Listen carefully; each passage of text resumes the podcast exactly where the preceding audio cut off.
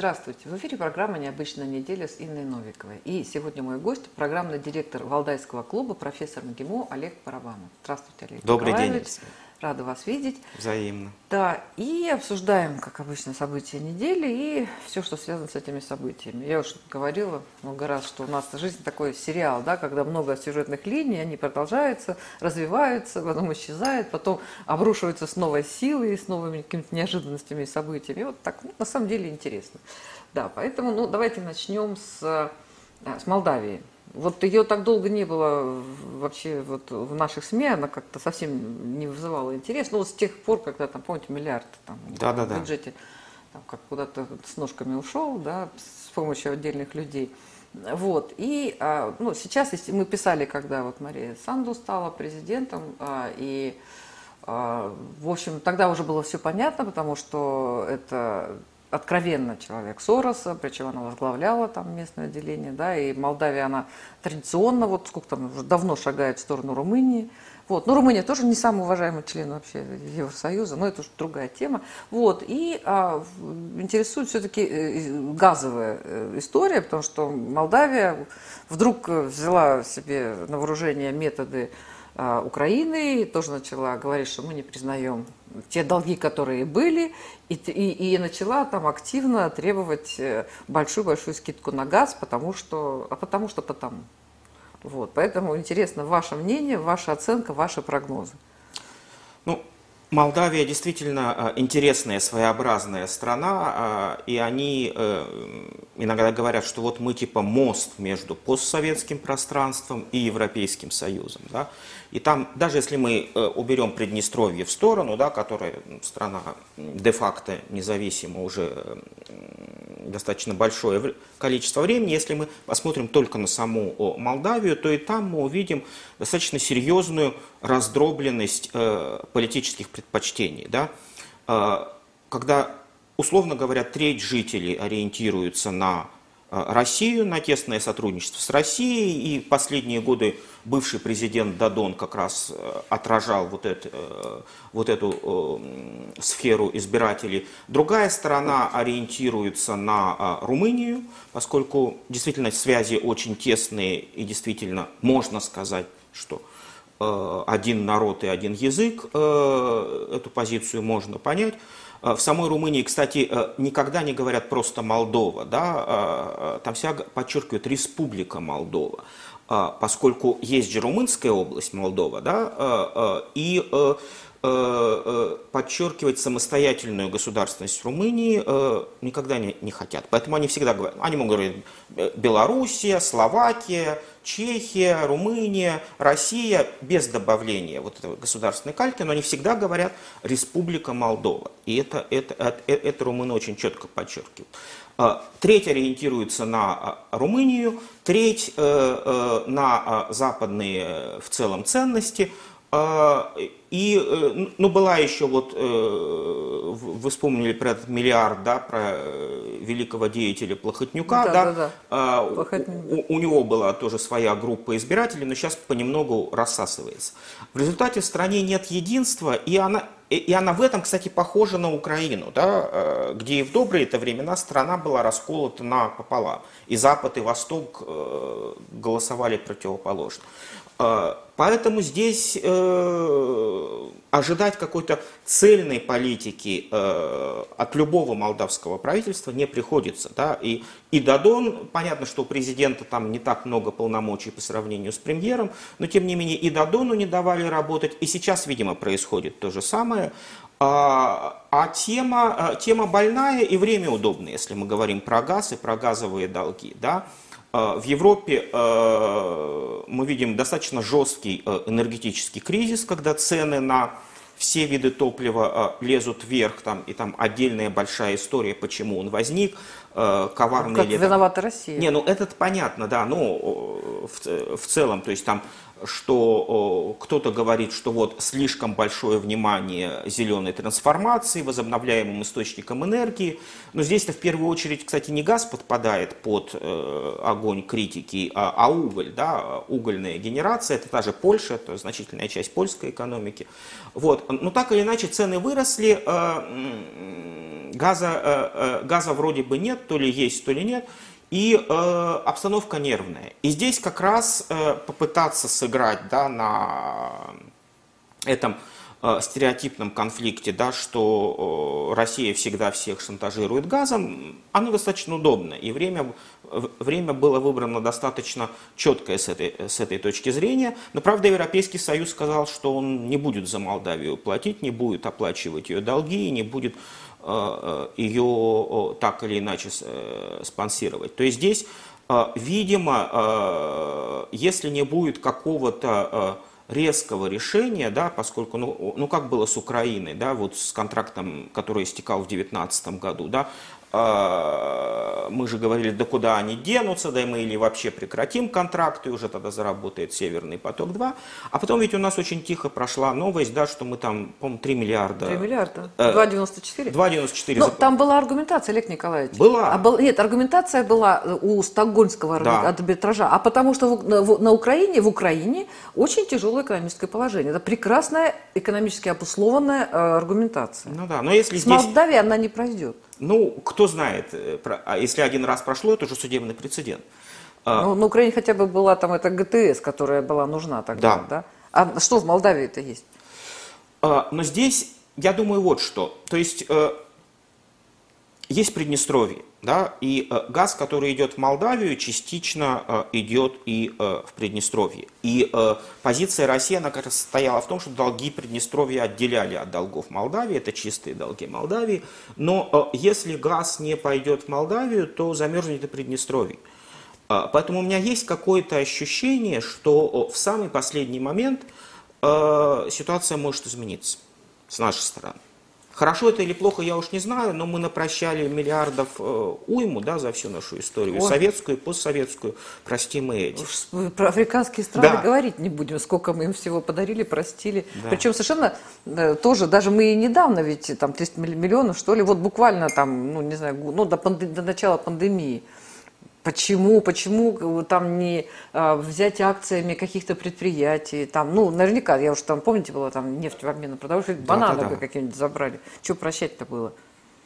Ну, э, видите, у нас тоже такая тут тема возникает, да, Олег Николаевич, что вот понятно, что замерзнет Приднестровье. Ты в ответе за тех, кого, кого приручил. Мы в ответе за а, юго-восток Украины, в ответе за Приднестровье. Там, я понимаю, что там тоже много граждан России, так же, как и в Абхазии, так же, как сейчас да. и на Украине. Но формально вот э, мы все время руководствуемся не экономическими такими категориями в в экономических вопросах. С другой стороны, Латвия, тут э, э, получилось, когда мы вот совсем закрыли транзит, там то ли Латвия, то ли Литва, они так удивились, а, порт латвийский. Латвийский, да. да. Они говорят, ну как, бизнес это бизнес, э, типа вы же нас все время там обзываетесь и вообще грязью угу. поливаете. Они говорят, вообще те русские, у них так странно вообще, бизнес это бизнес, политика, политика это политика, это разные вещи, вы такие не цивилизованные. Вот, вот у нас как-то получается, это, что не бизнес, а сплошная политика. Это, это, это верно, да. То есть, ну, э, понятно, что случай с прибалтийским транзитом, он э, особый, да, и э, вся патриотическая, да, весь патриотический сегмент нашего экспертного и общественного мнения говорил, начиная с 90-х годов, да, что э, хватит кормить... Э, Прибалтику Прибалтику хватит кормить русофобские режимы. Ну, иногда там, помните, Лужков там шпроты запрещал на какое-то время, но это были такие краткосрочные всплески и по мелочи, да. А, а это не, никогда не, по большому счету не прекращалось. Но даже если убрать Прибалтику в сторону, да, то на самом деле э, тема, которую вы сейчас подняли, она очень серьезна.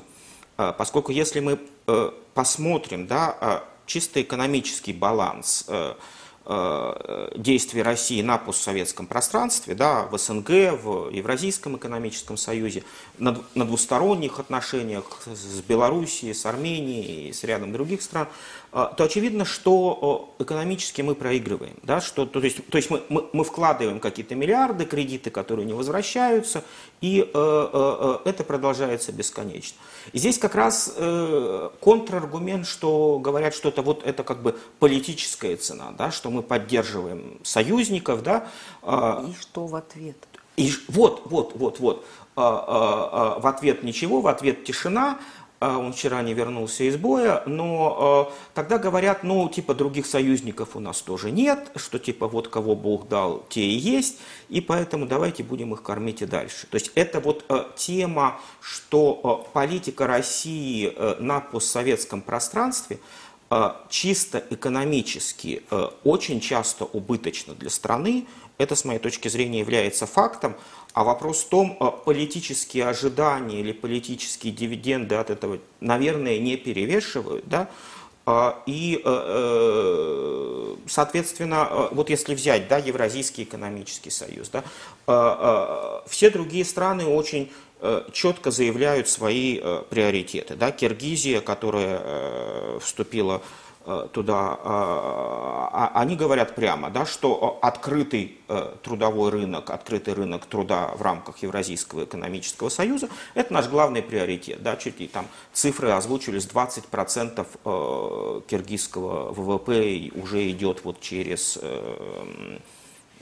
как называется? Из России. Из России, через э, отправки, от через э, ден, да. ден, денежные переводы э, домой от мигрантов. Понятно, что они в этом заинтересованы. У нас понятно, что есть бордюрные лобби, да, которые сейчас вновь открывает страну для миграции, которая пробила как это называется, миграционную амнистию 150 тысячам человек, которые были высланы из России э, за нарушение миграционного законодательства. То есть здесь э, я не хочу сказать, что мы идем на поводу, и тем более не хочу сказать, что наша политика в СНГ выглядит мазохистской, но экономически там дебет с кредитом точно не сходится. А вы, ну, может быть, она не мазохистская, а тот же Таджикистан. Тот же, тот же Таджикистан, там сколько, сколько их, я не знаю, вы говорите, в Киргизии 20%, да. а в Таджикистане я там, думаю, наверное, все 40 там, там процентов. Больше, да. И а, проблема в том, что а, и президент говорил о том, что вот, они должны приезжать, они там должны работать на стройках. Они э, работают на стройках, но что-то они уходят уже совершенно в другой сектор, да, и уже вот любой магазин зайди, уже куда ни зайди, везде работают э, граждане из бывшего СССР. Здесь, кстати говоря, они... да, а, интересное исследование, пару недель назад его результаты опубликовали в СМИ, которые провели социологи из РАНХИКС. А, и они сравнили медианную зарплату, то есть не среднюю, да, не среднеарифметическую, а медианную, где половина получает больше этой цифры, а другая половина населения меньше. Москвичей и мигрантов в городе. Так вот, если средняя арифметическая зарплата и там, и там она более-менее равная, примерно 33 тысячи, а, то а, медианная зарплата у москвичей составляет 25 тысяч, то есть половина москвичей получает э, больше 25, половина меньше 25. А у мигрантов, работающих в Москве, медианная зарплата составляет 33, то есть половина мигрантов получает больше 33. И здесь как раз вот э, тот дискурс, тот разговор, да, что мигранты идут на э, тяжелую работу, на которую не хотят выполнять москвичи, а она уже перестает соответствовать реальности, поскольку зарплата мигрантов выше. В этом, кстати, нет ничего плохого, поскольку понятно, что есть эксцессы, понятно, что есть все, но основной массив людей приезжает сюда э, работать и зарабатывать деньги, и в целом работает хорошо. Да. И здесь нужно сказать э, мигрантам большое спасибо, да, и особенно в пандемию, курьеры, вот это все. То есть они во многом спасли город да, э, на фоне тех, с моей точки зрения, неверных решений, которые были приняты по закрытию. То есть здесь вопрос не в том, чтобы критиковать мигрантов, да, а, а в том, что э, э, складывается этот открытый рынок труда, есть сектора российской экономики, которые я условно э, называю бордюрным лобби, ну, которые, понятно, не сводятся только лишь к бордюрам, газонам и строительству, которые заинтересованы в их привлечении, поскольку ну, это очевидные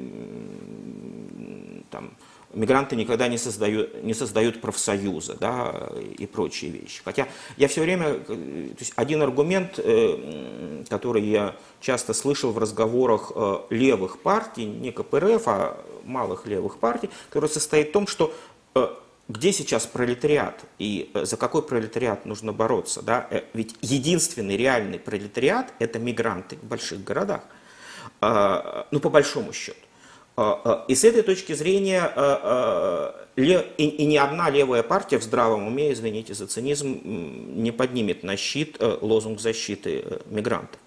То есть здесь ситуация сложная, противоречивая, но смысл, опять же, в том, что Э, э, позиция э, всех стран постсоветского пространства, ну, остающихся так или иначе дружественными или условно дружественными России, она, а, она понятна, да, что от союза и партнерства с Россией они получают те или иные экономические дивиденды. Что получает Россия, кроме пропагандистских картинок с очередного саммита СНГ, я не знаю. Ну, на самом деле, мигранты тоже, видите, мы такие темы берем. Да. Мигранты это тоже исключительно болезненная тема. Я, что-то говоря, вот вы сказали, я думаю, да, действительно, пролетариат это мигранты. Да, да. да. Но какая... Не офис, значит, Плантон по Марксу защищать, нет ведь? Конечно, да. Ну вот э, какая еще история-то, да? А, вот э, все, ну, я могу говорить про Москву, Э, вот все должности э, дворников, помните, студенты раньше да, да, там да. Вот поступали и работали дворниками, и комнатежку давали, даже у нас mm. вот на факультете журналистики такое было, ребята там работали.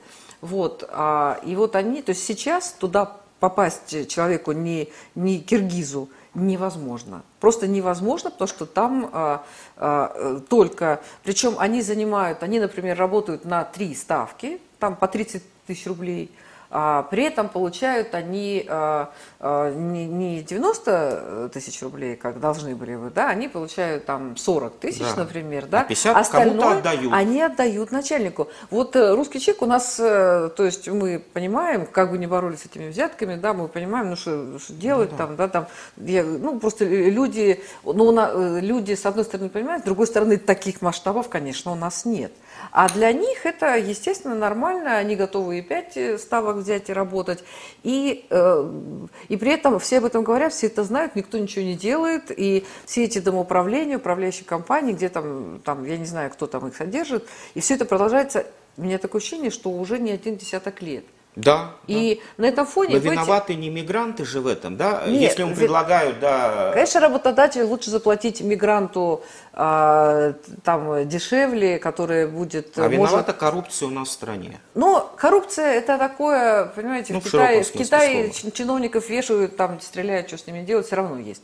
Коррупция это такая очень большая, очень сложная категория, можно обвинить, вот виновата коррупция, да. Ну, конкретно вот эта звезда там лежит, да, это помните, как, э, ты же все звезды там, не, не ну, да. анекдот, да, или анекдот, не помню откуда, или, то ли из «Маленького принца», не помню уже, то, что там весь берег усыпан морскими звездами, мальчик идет и звезды закидывает в море, говорит, что ж ты, ты же всем не поможешь, он говорит, ну этим-то я помог. Да, поэтому есть конкретные проблемы, которые все равно никто не решает. И работодателю, конечно, дешевле платить людям, которые плохо говорят по-русски, не знают своих прав, вообще не имеют российского паспорта. Если что, там он выкинул и все. Ну, да.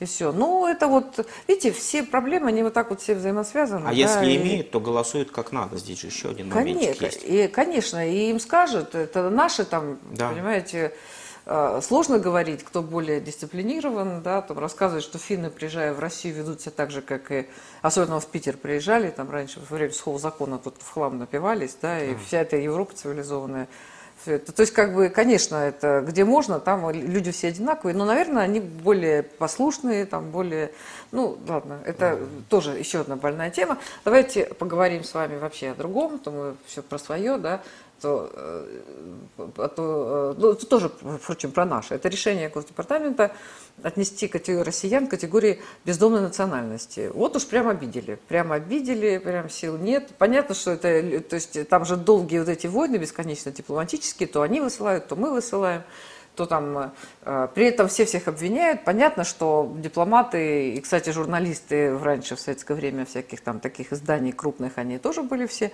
э, товарищи вот с, с погонами, да, Вот. И вот эта вся ну, вот скорее история... работавшими на погоны. Работавшим, да? да, возможно так. То есть, э, естественно, мэтры э, советской журналистики и мэтры Советской академии, академии наук не любят вспоминать, что они стучали друг на друга и ну, на... я имею в виду собственных корреспондентов. Ну, да. А вот там в «Правде», я была в молодежной приемной «Правде», там в советское время, да, и потом они приезжали, там многие, ну, там возвращались или просто приезжали, когда еще были сабкоры, угу. и они все были, да, конечно, там, не знаю, может быть, работавшие на, на, работавшие на погону, ну, то есть это тема, не то, что ну, там да. мы какие-то особенно плохие, мы же такие же, как все, да. и правилам игры, э, правилам игры следуем. И сейчас, э, э, ну, я, конечно, понимаю, да, что э, для россиян, которые имеют зарплату 9 тысяч рублей в Подмосковье, да, тема, проблема, что некоторые россияне должны, должны ехать в Варшаву, чтобы получить э, визу, а им эта проблема непонятна вообще.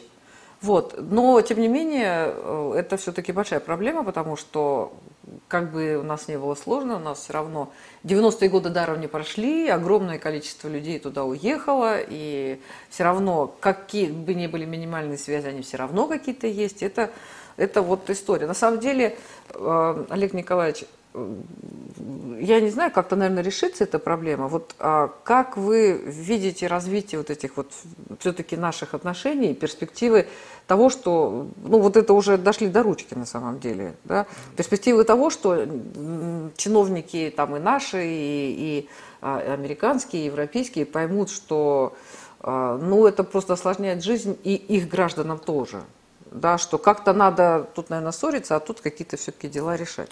Но здесь э, э, э, это в целом парадокс э, санкционной политики, да, что как бы всегда же говорят, да, что санкции вводятся не там, против населения, не против общества, а против вот, конкретного политического режима или там, конкретных политических деятелей.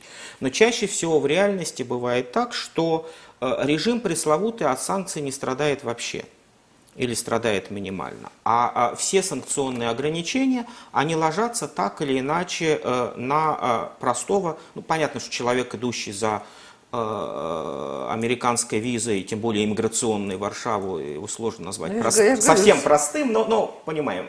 Да, разные, кстати, люди. Да, разные, разные люди, эм, то здесь страдают простые люди. Да, вот сейчас Соответственно, с этой проблемой столкнулись наши спортсмены, да, которые в Соединенных Штатах идет много соревнований. Я знаю, что вот наша группа спортсменов по фигурному катанию ездила за визами в Ташкент э, месяц назад для того, чтобы участвовать в Гран-при Америки э, и так дальше. Легкоатлетки, легкоатлетки, та же Лосицкени, она же и не попадала, да, поскольку не, не могли сделать визу.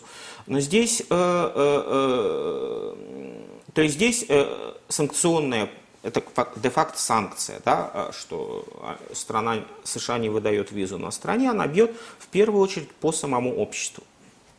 А, поскольку дипломатические визы они в Москве выдают, а у всякого уважающего себя, у депутатов по определению есть дипломатические паспорта, у всякого уважающего себя олигарха, я думаю, подозреваю, что тоже есть. Вот, но здесь... И гражданство еще. И, и гражданство, да, он по безвизу абсолютно, и дом в Майами. Будут деньги, дом в Чикаго. Угу. Много женщин и машин, пардон. Вот, а, а, а, проблема в этом, но она не только в этом, да, она а, возможна в том, что а, вот в этой цепочке, а, которая действительно раскручивалась как спираль, выс... началось высылки наших 35, по-моему, человек при Обаме. Мы заявили о паритете э, дипломатического состава, потом прошли закрытие консульств Сан-Франциско и в Ленинград, э, да, в Ленинграде. И затем был еще очередной паритет, и Э, поскольку исторически так сложилось, да, что в американском посольстве визовой работой чаще всего занимались не э, сотрудники посольства, не э, кадровые дипломаты, поскольку, которые в официальном дипломатическом списке состоят, а Они, на, наемные граждане. В консульстве, а, на, а, а, а наемные граждане, в том числе российские, да, А, и э, любой, кто э, обращался э, за визой в американское посольство, помнит эту цепочку. Ну, сначала там Pony Express, вообще посредник. Затем, если собеседование ты проходишь туда, там очень много россиян да, работали, которые там отпечатки пальцев брали, еще что-то.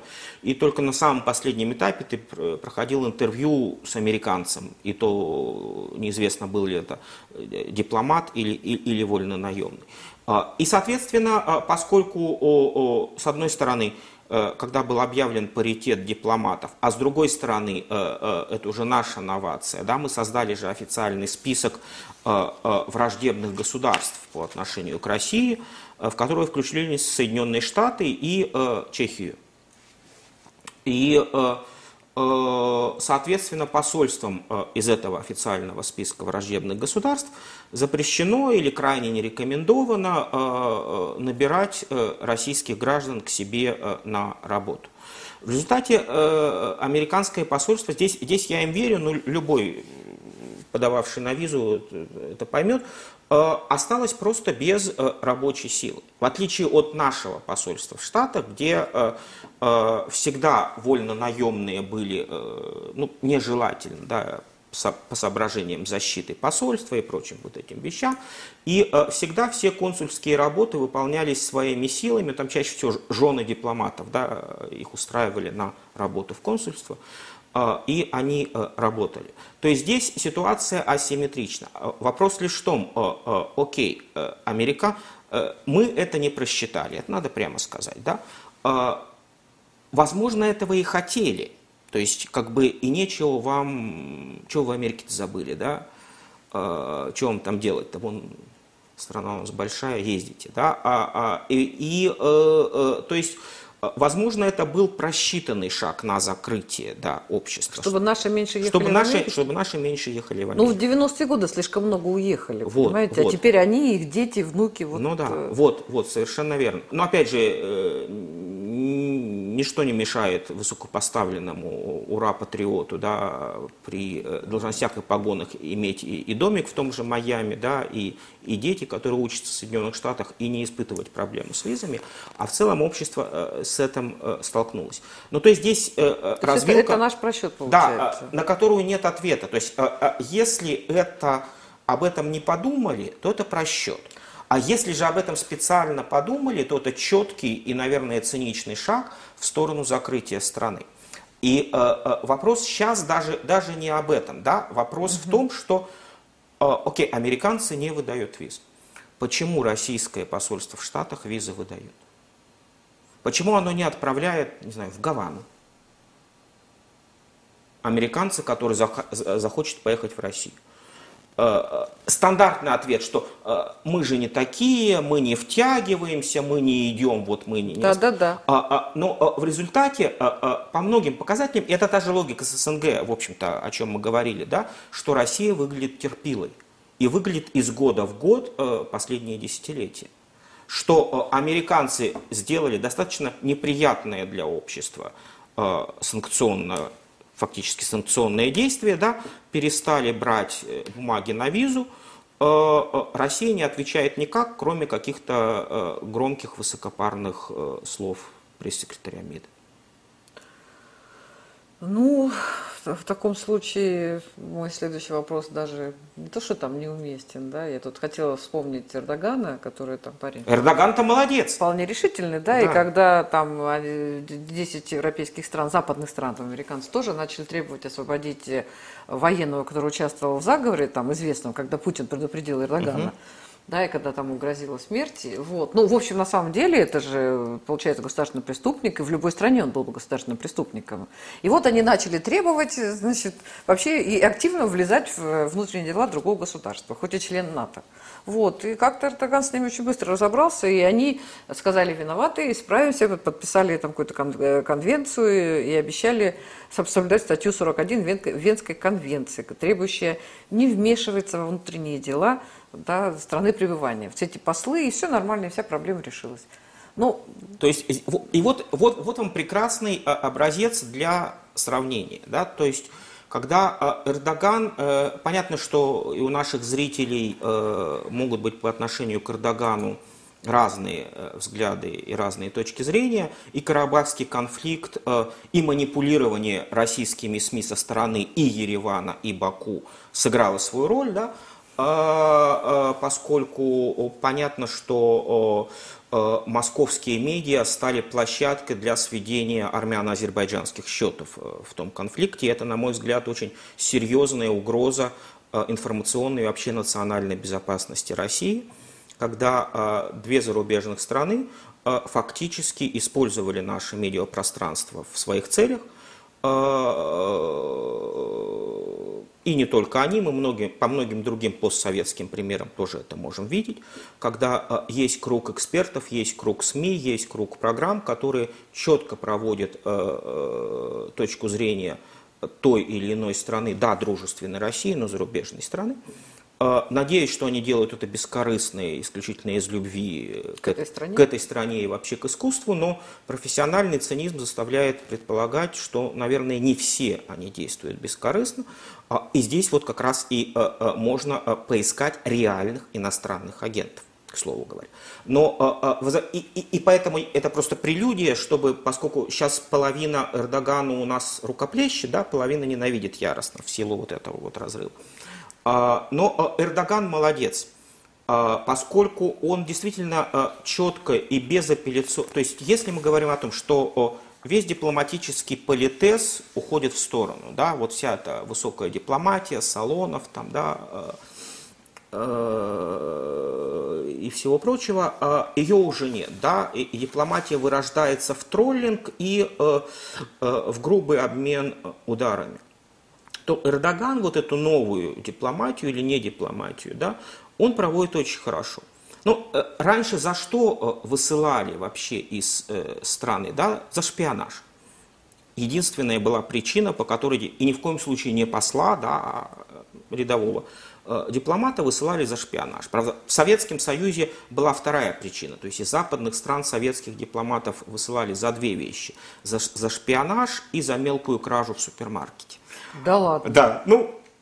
А тут же какой-то американский, что-то там он, э, господи, то ли знак украл, вот недавно да, совсем, да, да, даже да, фиксация вот, рюкзак была. какой-то украл, украл вот, да. ну, ну, то есть, ну, то есть, да, никто этому не чужд, но э, о том, чтобы высылать высокопоставленного дипломата, и тем более посла, об этом речи не было вообще. И это, кстати, первым начал делать э, э, Александр Григорьевич Лукашенко. Опять же, к нему тоже можно абсолютно по-разному относиться, да, и вот в контексте того разговора об э, экономическом дисбалансе в СНГ, о чем мы говорили, и в контексте манипулирования российскими СМИ из-за рубежа. Э, но в данном случае и, и по внутриполитической ситуации в Белоруссии, но если э, взять, если отодвинуть это, это все в сторону, взять политический режим Беларуси, ну, что называется, в вакууме, то Лукашенко максимально эффективно и максимально четко защищает свой режим. А, и, и, на внут, и, и на внутриполитическом пространстве, и на внешнеполитическом пространстве. Соответственно, а, а, первым высылать послов стал Лукашенко, да, латвийский посол, еще какие-то. Французский сейчас э, послу ему практически даже не дали вступить в должность, поскольку четко, да, вот идет эта э, формулировка вмешательства во внутренние дела, когда э, посол высказывает что-то критическое по внутренней политике, его высылают. Эрдоган делает то же самое. И опять же, и к Лукашенко, и к Эрдогану можно относиться абсолютно по-разному, но в данном случае, да, защищая свой режим, они поступают очень эффективно и оба молодцы. А можно ли это сказать о России? Вот это вопрос, который я бы подвесил для наших зрителей. Ну вот э, следующая тема по поводу выступления Владимира Владимировича на пленарной сессии дискуссионного клуба Валдаева, программный директор этого э, дискуссионного клуба. И он много всего важного сказал по поводу того, что Россия будет придерживаться умеренного консерватизма. И в том числе он сказал очень важную вещь о том, что некоторые критерии закона об иностранных агентах нужно пересматривать, но нужно как-то и получение российского гражданства, следует сделать более либеральным. Но вот я хотела поговорить по поводу как раз закона об иностранных агентах, потому что то, что мы сейчас видим в действии, это вот, честно говоря, а, у меня вызывает такое Ну, когда СМИ должно э, писать, э, ну вот «Дождь», да, иностранный агент, и вот вначале вот такой вот абзац, что там иностранный агент, тролливали, тролливали, такая звезда желтая во лбу, да, там, значит, сам себе поставил, и вот типа Но это знак что... качества уже, по-моему. Ну вот, видимо, знак и качества. и кто-то об этом да, говорил. «Медуза», Нам да. дали знак качества. Да, да, но а, и а, в, в, в социальных сетях тоже нужно говорить, что вот там иностранный агент. При этом а, я боюсь ошибиться, как, вот недавно тоже каком-то там из СМИ, ну, не, не буду называть, да, а, вот тоже получила вот этого вот иностранного агента за небольшой контракт с дружественной страной бывшего СНГ, официальный контракт, а, на 3 миллиона, при том, что вот, ну, если взять бюджет этого СМИ, то, в общем, это а, сумма, которая ну, вообще никак не влияет, на, не может повлиять на редакционную политику. Вот, и а, на самом деле мы говорим да, про иностранных э, агентов. Вот вы сейчас вспомнили а, по поводу того, что СМИ России используют а, и те, и другие, да, там, ну, а им еще использовать? Это вот некий посредник, ну, да. некая общая площадка, которую и те, и те читают, и с которой, э, потому что если их свести вместе, там, Армения, Азербайджан, ну, там да, человек может быть академиком кем угодно, будет себя вести как дикобраз да, первобытный, это в плане верно. ведения дискуссии. Да, это и, и показало конфликт. Да, да, но я вас уверяю, что... И московский там, телевизор показал. Я вас уверяю, что нет ни одного контракта официального ни у, Естественно, ни у, да. ни у кого. Поэтому получается, что вот там кого-то назвали. При этом было прекрасное, замечательное такое предложение. А, ну, его, видимо, пытались опробовать, тут же, в общем, засунули обратно, потому что оно уже, в общем, это хамство совершенное, что... А вот э, СМИ, имеющие государственное какую-то долю, они, их, они могут не отчитываться в источниках э, финансирования, в том числе могут иметь зарубежные какие-то контракты. Вот. И вот э, э, вообще, как вы относитесь к этому закону с точки зрения там, корректировки, с точки зрения его и эффективности, и о каких корректировках говорил президент? Что то есть увидели, что это не работает, либо наоборот, увидели, что ну, недостаточно жестко. Но здесь э, э, это, э, эти замечания президента, они прозвучали же в ответ на вопрос Дмитрия Муратова, да, главного угу. редактора «Новой ну, газеты» и лауреата Нобелевской премии мира. И Дмитрий Муратов как раз поднял этот вопрос о об а иностранных... «Новая газета» же не иностранный агент. Ну, он говорил не за себя, он говорил ну, понятно. в целом о проблеме.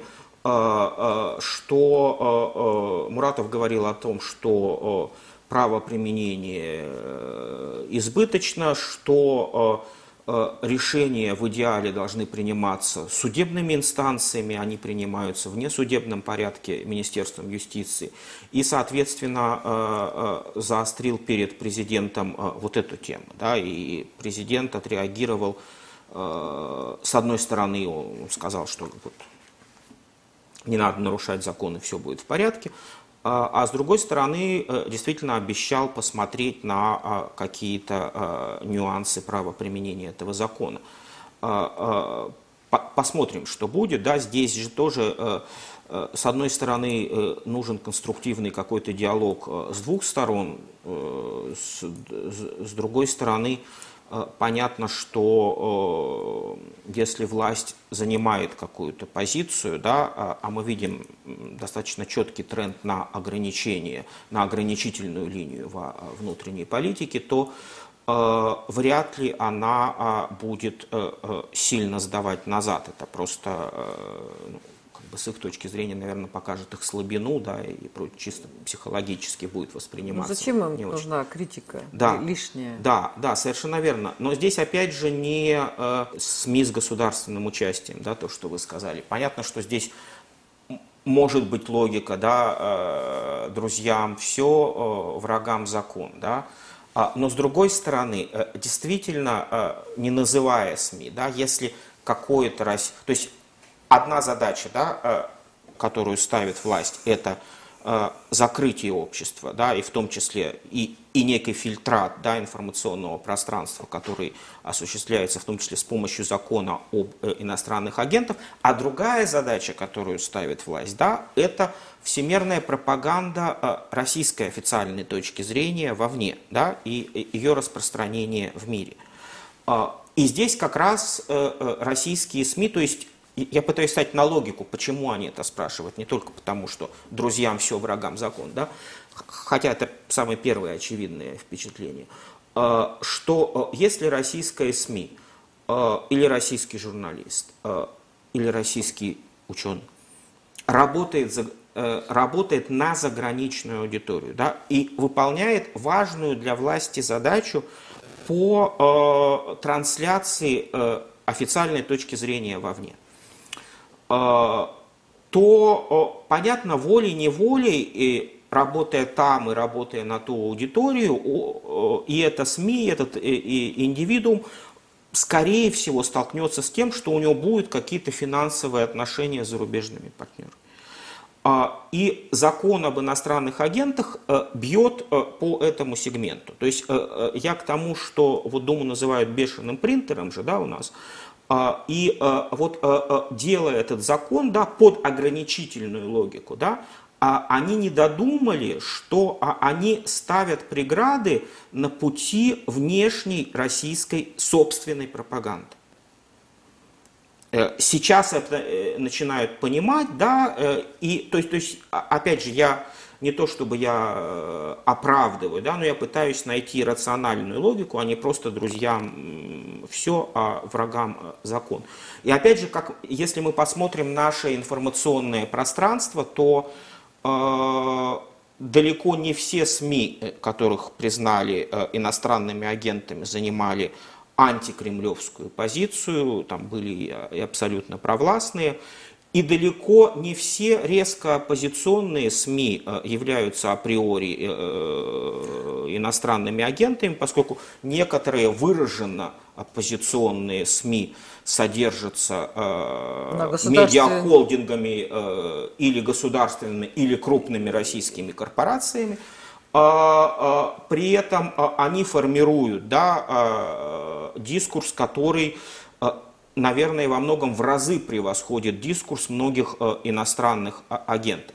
Я понимаю, что политика симулякров, да, видимо, наши э, decision-мейкеры начитали в свое время французских философов, постструктуралистов, Бодрияра там и прочих, но формирование повсеместных симулякров помимо реальных отношений, да, то есть Э, вместо политической конкуренции у нас симулякры политических, политической конкуренции, вместо парламентских партий у нас симулякры парламентских партий, да? и вместо оппозиции у нас симулякры оппозиции, симулякры оппозиционных СМИ. Э, в том числе а один из руководителей этого, на мой взгляд, симулякра оппозиционных СМИ э, выполнил сейчас очень важную задачу в электронном голосовании, на мой субъективный взгляд, в пользу власти. А, вот, то есть здесь э, вот эта логика формирования симулякров, то есть э, и оппозиция должна быть вся наша. Да, то есть здесь э, это в какой-то степени и начинает работать. Хотя и, и, и с этой точки зрения содержание уже становится вторичным да, по отношению вот, вот к этому.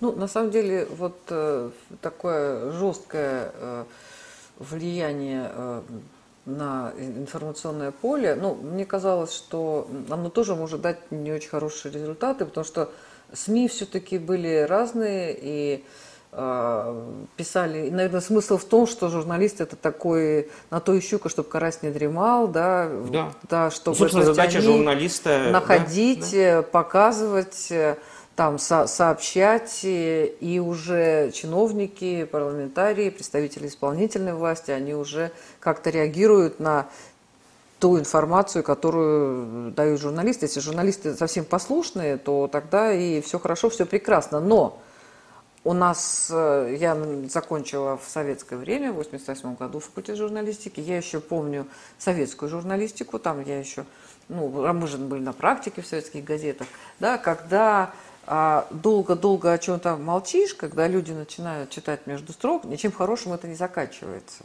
Да, поэтому а, вот а, такие СМИ, такие, а, они все равно это тоже какой-то выпуск пара для людей. Вот, э, да, если раньше была газета выступила, что сделано, реально Да, реагировали да. на каждую публикацию. Сейчас реагируют на, если эта новость так вопиющая, э, и, и- и- и там уже создается какой-то сюжет, и об этом пишут ведущие СМИ, то тогда все равно есть Или реакция. гнобят журналиста, который это написал. Либо гнобят журналистов, но если вот что-то уж прям совсем э, такое, то как-то все-таки реагируют.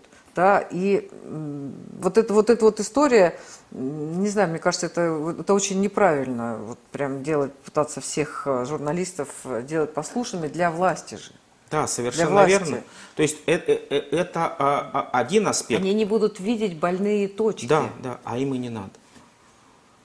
А, но а, а, в чем еще, то есть а, а, эта проблема, которую вы озвучили, она, она действительно серьезна, да, что а, а, исчезает обратная связь, да, Да. остаются вот эти Да. пресловутые папочки на столе, распечатанный э, интернет и все прочее. А вторая вещь, которая не менее серьезна, да, о которой мы э, частично тоже уже э, упоминали, да, это э, медийные войны, да, э, и войны компроматов, которые э, проходят в, ме- в медиа, и тогда журналисты становятся вольно или невольно, опять же, из добрых побуждений хочется верить, что невольно, э, цинизм подсказывает, что вольно и вряд ли бескорыстно, когда э, те или иные э, корпорации или те или иные пресловутые башни Кремля да, э, э, сливают информацию, сливают компромат друг на друга. А что, Телеграм, посмотрите. Телеграм совершенно, Телеграм. совершенно верно. То есть здесь, собственно, Телеграм, э, ну, особенно когда его типа пытались... До этого зап- компромат был, Компромат такое был, издание, да. все начинали, мне рассказывают, что все бизнесмены с него начинали Да, да, да. утренний кофе. Но да. э, сейчас, да, особенно вот где-то, ну, наверное, с 2018 года, э, э, этот взаимный э, компромат между башнями, которые их каналы сливают в Телеграме, и где они с упоением мочат друг друга, э, он, э, э, на мой взгляд, э, э, э, приводит к очень деструктивным последствиям, поскольку у читающего гражданина, у думающего гражданина, когда он все это видит, да, э, э, исчезает последняя вера в государство. И э, э, вот эти башни Кремля, мочащие друг друга в Телеграме, сделали для подрыва доверия человека к власти гораздо больше, чем Навальный. Поскольку они слили Как Навальный, компромата, который иноагент. который, да, Вы который сами должны теперь обязательно да, говорить. Да, да, и ино- вот совершенно, иноагенты осужденный. Вот, то есть э, здесь они сами в собственных медийных разборках э, подорвали э, доверие э, общества к власти. Э, ответит за это кто-нибудь, кроме общества? Почему-то я сомневаюсь в этом. Там пилятся бюджеты, мы все знаем, что это очень немалые бюджеты, да, Э, и, и идут эти войны телеграм-каналов, э, частично это вы- выплескивается и в другие СМИ, но поскольку телевизор перестают смотреть уже очевидно, молодое поколение его вообще не смотрит, среднее в общем тоже, телевизор остается... Сериалы. Ну, сериалы, да, вот, а, то а, информационная а, э, информация, которую получает молодое и среднее поколение, да, она идет из соцсетей, причем в значительной степени из Телеграма. Ну, я имею в виду думающую часть молодого и среднего поколения, да. А, а, а Телеграм забит взаимным компроматом власти. И действительно, глядя на это, думающий человек просто не может не сделать вывода, что они все там жулики и воры. И они сами добились вот этого вывода своими разборками. Ну, здесь, знаете, идешь, да, и вот была гостиница Москва, ее снесли, на этом месте построили другую гостиницу Москва. Да. Ну, вот какие у вас соображения по этому поводу? Понимаете? Ну, была гостиница «Россия», да, ее снесли и, Построили и гости- ничего не построили. Ну, что Не, э, извините, а Зарядье? Зарядье, да. Да, была гостиница «Интурист», ее снесли, построили гостиницу, это Ридс Карстон, Ну да? да. Поэтому, ну это вот просто любую сферу бери, а уж по поводу плитки это вообще. И причем а, это, ну, мы совсем как бы да, в, в летнюю историю ушли. У нас тут каждое лето, а, я живу на Ленинском проспекте, извините, да, там секрет такой, значит, да. И вот у нас каждое лето там, э, ночами почему-то ремонтируют бордюры. Вот, вот каждый, ночами, там, причем там где-нибудь с, э, там, с двух, с трех до пяти. орет, шумит там, там соседи, говорят, бегали, э, там пытались, типа, уберите ваши угу. бульдозеры или что там работает. Да. А вот предписание Лексутова, что можно, можно ночами работать. И каждый год они эту плитку меняют, эти бордюры меняют. И тут я вижу комментарий чиновника, по-моему, Бирюкова, а, который говорит, а, что на самом деле так часто меняется бордюрная плитка, а, потому что очень много представителей среднего и мелкого бизнеса, они открывают свои офисы, и им нужно проведение коммуникаций. И вот мы а, то есть малый снимаем. Мы снимаем плитку, да, вот э, проводим эти коммуникации, интернет там и прочие угу. вещи, а потом новую кладем. Я уж смотрю вот на нашу дорогу, да, не знаю, где там, вот у нас там две дороги, между ними там перешей какой-то скверик, там вот потом вокруг жилые дома, где там мало-средний бизнес, я не знаю в наших жилых, ну там есть какие-то маленькие, вот на первом этажах какие-то конторочки, но мне сказалось, что вот этот бизнес, он в каких-то офисных центрах находится, да, и, ну это вот глупости, что каждый год вот они это делают. Я к тому, что а, очень часто мы слышим настолько нелепые а, объяснения, да что, товарищи, ну вы вот как-то, ну совсем за дураков не держите, вот прям совсем. Нет, а собственно это, да, оно и э, э, проявляется на практике, да, то есть что э, либо э, держат э, совсем за дураков и, и идиотов, э, либо цинично издеваются. Здесь я даже не знаю, какое, что из двух хуже, да, э, поскольку понятно, что э, горожане, э, бордюры эти, газоны, да, и плитка, которую меняют. Э, Когда это, вот такие это, гигантские, это стало, гигантские тротуары, вот такие дорожки. Это стало, это стало, это, это стало мемом, да. Понятно, что избыточность да, э, освоения бюджета, понятно, что избыточность этих инфраструктурных программ, она вызывает раздражение людей, она, а, естественно, заставляет многих задумываться о нет ли там каких-то коррупционных э, что фрагментов что коррупциогенных. Что да. А их же телеграм-каналы говорят о том, что да, да, вот, вот, вот он украл вот из противоположной корпорации, из противоположной башни он украл и, и так дальше. То есть здесь либо власть совершенно наплевательски относится к людям, да, а, либо а, нет вот этой обратной связи и нет тормозов, да, то есть э, чувство некой э, безнаказанности, оно, а, оно начинает с каждым годом и уже с каждым десятилетием, наверное, все усиливаться. Спору нет, да, что э, город активно развивается, и многие инфраструктурные проекты, там, метро, дороги, развязки, они нужны городу, они строятся – этого нет в других городах, и это хорошо. И для этого нужны ну, рабочие вот руки. Можно да, сказать, да. хорошо или нехорошо, потому что там московский бюджет формируется за счет того, что куча региональных предприятий зарегистрированы в Москве да. и платят налоги в Москве. И вот э, я э, что-то я такое читала, что на самом деле по-моему, около 60% э, всех, э, вот всех бюджетов на благоустройство, они приходятся на Москву. 4% бюджета приходится на Санкт-Петербург, все остальное размазывается по всей ну России. Ну, да. там.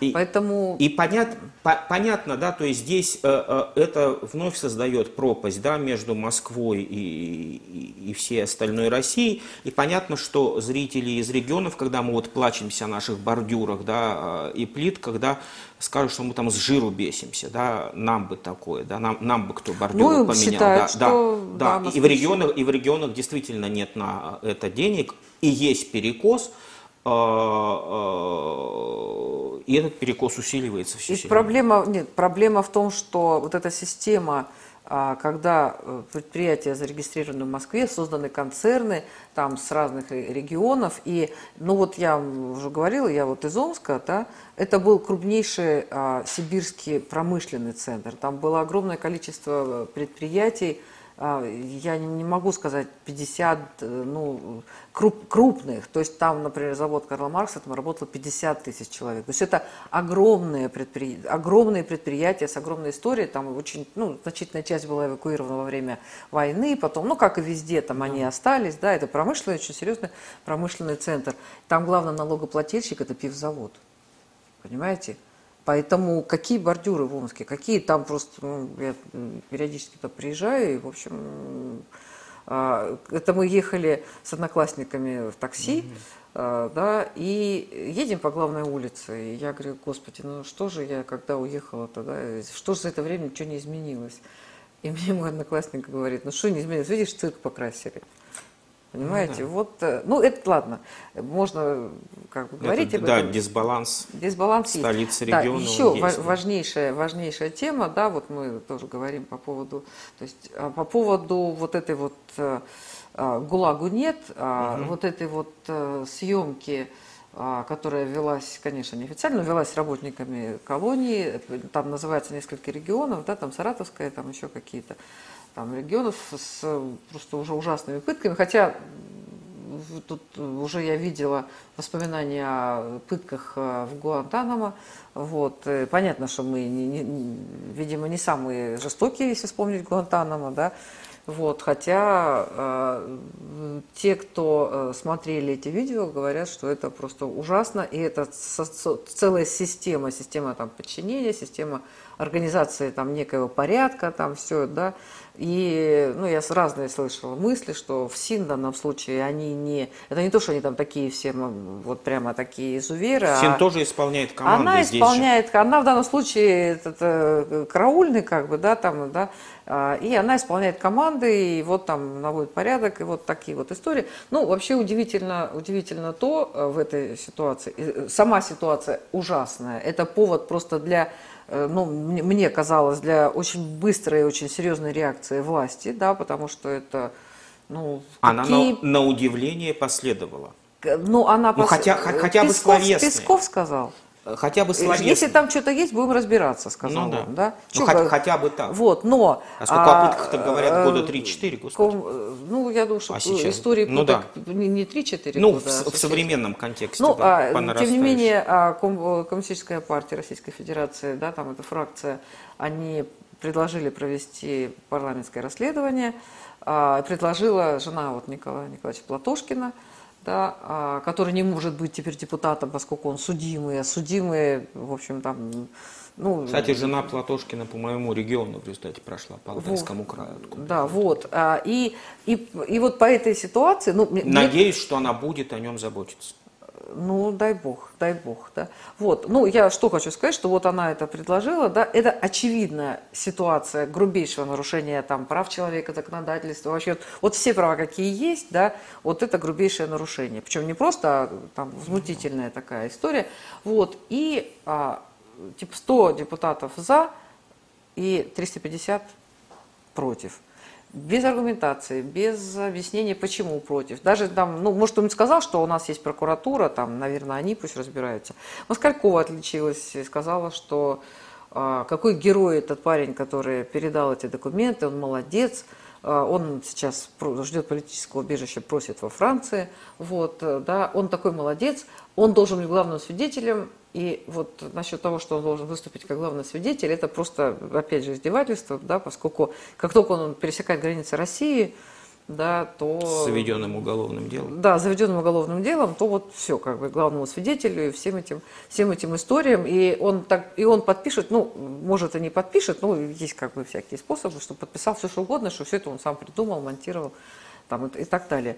Вот а как вот с этой ситуацией, да, э, не, я, я не знаю, кто, что можно сделать, да, все, депутаты сказали, парламентского расследования не будет. Песков сказал, что, ну, ждем результатов, э, что там скажет Генпрокуратура. Генпрокуратура, там сидят ангелы, которые ничего не знают, вот, э, удивятся и ну, да. искренне начнут разбираться. Ну, по крайней мере, то есть я, я сказал, власть отреагировала, что, по крайней мере, уволили несколько чиновников, да, это, по-моему, Саратовская же область, да?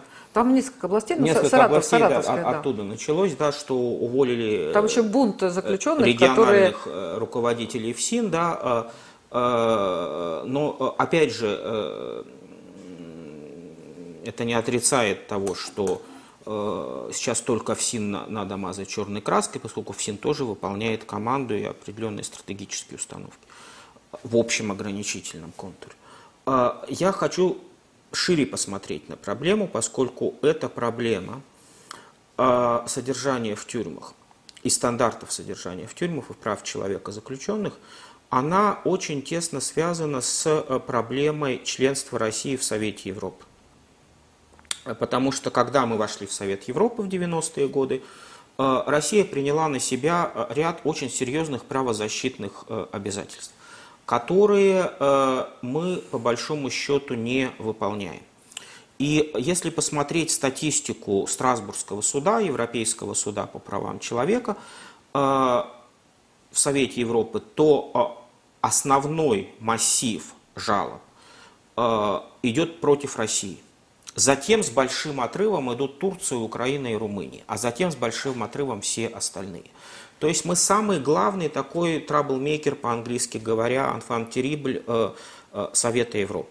И из этого основного массива жалоб э, по нарушениям прав человека в отношении России, ну вот пресловутые, да, вот э, жалоба Навального, да, и решение по Навальному Страсбургского суда, э, это лишь один из прецедентов, но основной массив вот в этих жалоб по России составляет два потока.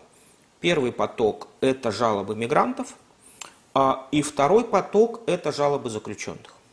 И, как правило, э, Европейский суд по правам человека выносит решение в пользу истцов, то есть в пользу э, пострадавших либо мигрантов, либо заключенных против России. Сейчас мы внесли в Конституцию поправку, да, что мы не обязаны выполнять решения судов, созданных по международным договорам, подписанным Российской Федерацией, мы же по своей воле туда вошли, и так дальше. Но вопрос в том, что э, э, давайте вспомним, когда три примерно года назад, 18 кажется, или 17 год, когда стоял вопрос о возвращении России в парламентскую ассамблею Совет Европы. Помните, нас же после Крыма а, ограничили Да-да-да. наши права голоса, мы в ответ им пару лет а не платили. Плати... Не, мы, мы платили, а мы, мы перестали платить как раз через пару лет. Вот, вот. А до этого еще и да, платили. Да, совершенно, э, совершенно верно.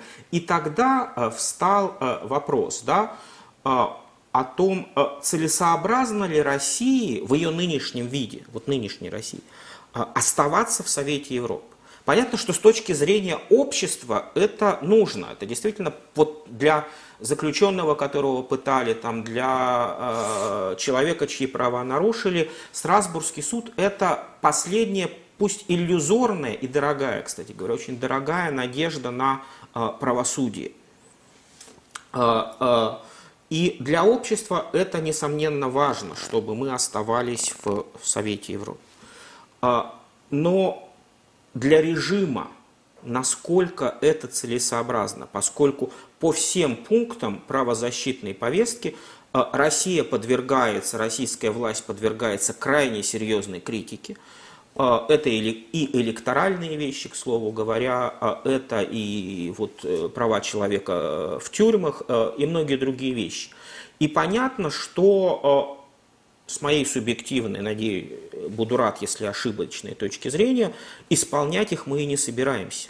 Ну, власть не собирается. Да? Тогда зачем быть мальчиком для битья? Э, я возвращаюсь все к тому же мазохизму э, реальной внешней политики. Не проще ли, вот, используя тот э, прецедент, когда можно было выйти и сказать, что вот нашу парламентскую делегацию лишили слова, лишили права голоса, мы выходим. До свидания. А, мы не вышли, мы остались с пониманием, что выполнять все равно не собираются. А, а цель, на мой взгляд, ну, если убрать мазохизм в сторону, трудно же признать, что осознанные мазохисты. Да? А, цель одна – сидеть за одним столом с ними и троллить их. И для этого э, парламентская трибуна э, Ассамблеи Совета Европы и многие другие прецеденты, многие другие площадки, они как раз нужны. Да, что вот э, мы туда приезжаем, на нас обрушиваются с критикой, мы в ответ их троллим. Так продолжается из года в год. Но стоит ли этот, эта трибуна для троллинга того, что страна из года в год э, является мальчиком для битья, и рано или поздно, поскольку и Совет Европы, и Европейский Союз очень беззубо относятся по отношению к санкционной политике, по отношению к российской власти, скажем прямо, могло, могло быть жестче, да, а, если в конце концов мы нарвемся на жесткие санкции, вот в том числе вот сейчас вот по этому делу, да, по массовому нарушению прав заключенных, что мы обязаны делать по Совету Европы, Э, вот э, вопрос э, шире, на мой взгляд. Зачем нам член, зачем режиму, зачем власти членство в э, Европейской правозащитной организации, я не знаю.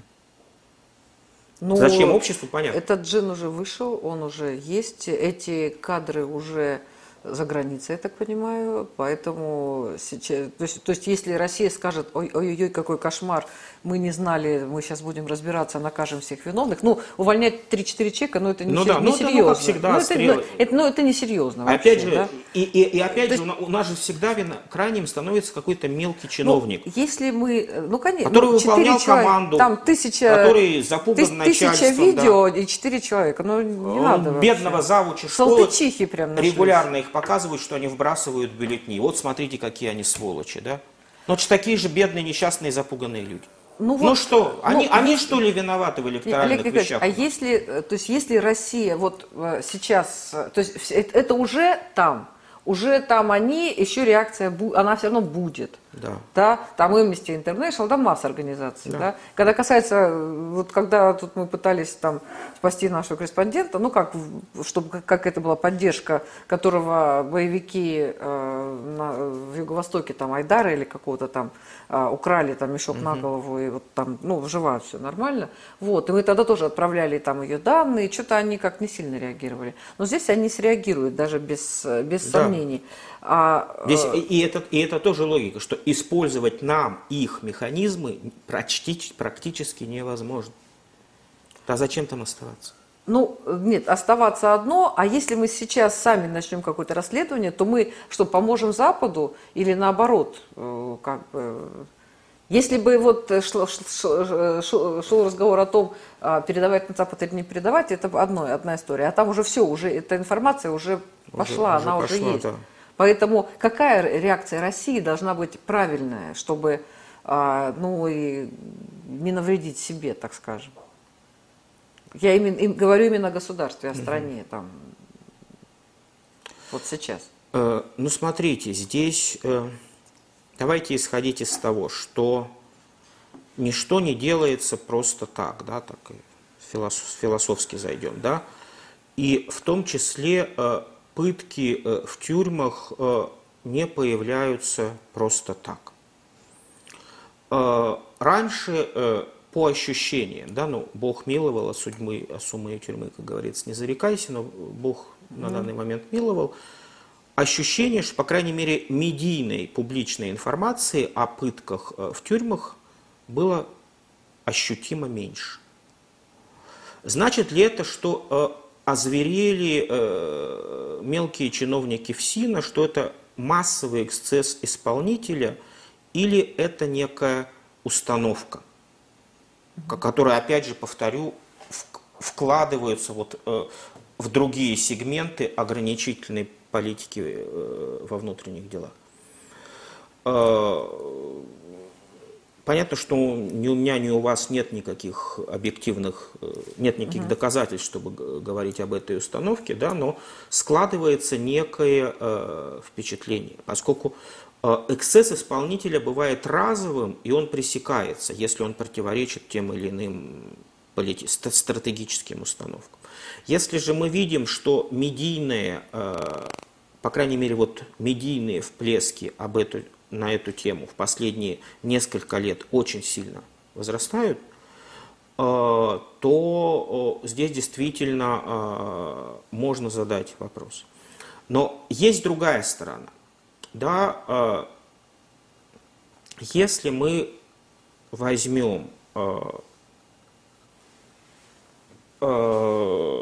глубинный народ, сурковский термин используем, да, и э, по моему ощущению, я, конечно, не социолог, да, и э, моя обратная связь с глубинным народом, ну, как у всех у вас, наверное, не самая идеальная, но, тем, но тем не менее то, что я ощущаю, да, что э, установка, да, вор должен сидеть в тюрьме, и так этому вору и надо, да, и э, она э, здесь э, вполне, э, вполне тоже может работать. Да? То есть э, вполне, вполне актуально. Вполне так. актуально. То есть услов, ус, условно говоря, э, когда э, некий оппозиционер да, попадает в тюрьму, да, и там нарушаются его права человека, в том числе, возможно, не дай бог, физическим насилием, да, то, э, естественно, вся прогрессивная общественность возмущена и, э,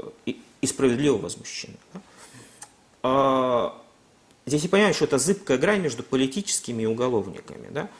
А, а, но если вора и бандита, реального вора и бандита, ну, изнасиловали в тюрьме паяльником, то общественное мнение глубинного народа ведь скажет, что так ему козлу и надо.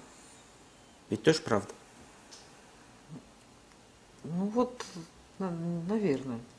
Поскольку сам этот, да, то, то есть где провести грань между чистым оппозиционером, да, попавшим э, в тюрьму, или честным там, ну, не, ну, там, бизнесменом, там, которого засадили, люди... и реальным э, уголовником, который сам убивал, насиловал, грабил, скорее всего, еще более жестоко, чем по отношению к нему поступают в тюрьме, то э, ведь глубинный народ скажет, что правильно и посильнее ему надо. И ну, это и есть общественное мнение. Вот проблема в том, что кто посчитает, ну, то, что вы сказали, типа считают, да. Это да. была женщина, которая участвовала в мошеннической схеме, звонила там по телефону. Ее какой-то бабушке увела все деньги, да? Да. А ее потом паяльником изнасиловали. Но еще раз надо, люди скажут. Ну, как это в каком фильме, как будем судить, по закону или по справедливости? Вот, вот. По справедливости, справедливость батюшка. жестче закон. По, по справедливости. Ну, еще а говорят... народная справедливость, может, сами Да, но мы с вами уже да. временные рекорды все Хорошо. просто. Я не могу не спросить вас Конечно. уже коротко-коротко, все-таки по поводу а, скифского золота. Тема периодически возникает. А, просто как раз перед событиями 2014 года вот это вот скифское золото гуляло по, ну, да. по Европе в, да, в виде, в виде была, экспонатов, да. да, была выставка, да, и теперь и Нидерланды тоже попали, да, и с одной стороны это крымские музеи, а Крым не признают, и вот э, Украина считает, что это там страшная победа, мы подаем апелляцию очередную, кажется, да, по поводу этого ну, решения. Да. Ну, на самом деле, а, тема, вопрос даже не по скифскому золоту у меня, да, а по поводу того, что я периодически иногда до сих пор вижу какие-то комментарии, как прошло уже там 7 лет, да, там с тех событий. Семь с половиной, угу. поскольку у нас уже конец, к концу года дело идет, да. И вот некоторые комментарии. Россия сделала такой кошмар после того, как она аннексировала Крым. Вот как будто это только что произошло вчера. Вот ничего не происходило, вот только вчера. А, вообще у нас а, какие-то перспективы, я понимаю, что это связано с признанием Крыма, да, и кто-то уже проговаривается, даже что-то Трамп сказал, там, ну, периодически какие-то организации западные попадают в просак, написав, что Крым российский. Вот, тем не менее, перспективы а, признания Крыма российским, они вот существуют, скажем так, в какой-то, там, в каком-то нашем вообще будущем?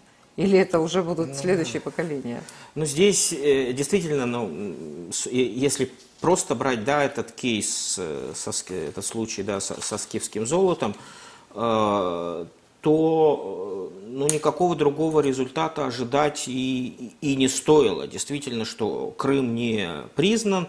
Попробовали бы они его признать. Попробовали, да. И то есть какие с их точки зрения да, могли бы быть аргументы, чтобы возвращать его в... В данном случае речь идет не о Крымском музее, да, а о России, да, Конечно. о Российском музее. А, а Крымском музее он не в вакууме. Вот, поэтому это решение вполне ожидаемо. Здесь еще даже странно, что они тянули с этим 7 лет, да, поскольку э, золото, оно же тогда, в марте 2014 года, оказалось в Голландии на э, выставке. Вот, э, вопрос о признании Крыма, он тоже Ожидать ли здесь каких-нибудь подвижек? Ну вот давайте, может быть, что если закруглить разговор, э, с чего мы начали, да? Если наши друзья на постсоветском пространстве, которым мы даем миллиарды, э, и граждане которых работают в нашей стране и пересылают деньги себе домой, э, не признают Крым и не собираются этого делать, и Россия никак не давит на них, чтобы они признали Крым, то что мы хотим от Голландии? Давайте не, я так отвечу. Ну, наверное, да, наверное. Но, Чтобы знаете... Голландия признала. раньше Белоруссии. А вот, вот, Вот не а вот Лукашенко обещал, да вот опять не выполнил обещание. Ну вот. Но Лукашенко, это, конечно, было совершенно не в тему, когда он сказал, а вот пусть э, ваш Сбербанк признает Крым. И он прав. Вот в этом он абсолютно прав. Поскольку значительная часть российских компаний Крым обходит стороной. Я понимаю, боимся куда санкций. куда ни посмотришь, везде замкнутый круг. Да, Вот, вот такой вот сериал у нас. такой вот сериал. Да, спасибо большое. Спасибо вам. До следующей Спасибо, серии, да, надеюсь. Это была, да, это была программа «Необычная неделя» и наш гость, программный директор Валдайского клуба, профессор МГИМО Олег Барабанов. Спасибо, Олег Николаевич. Спасибо.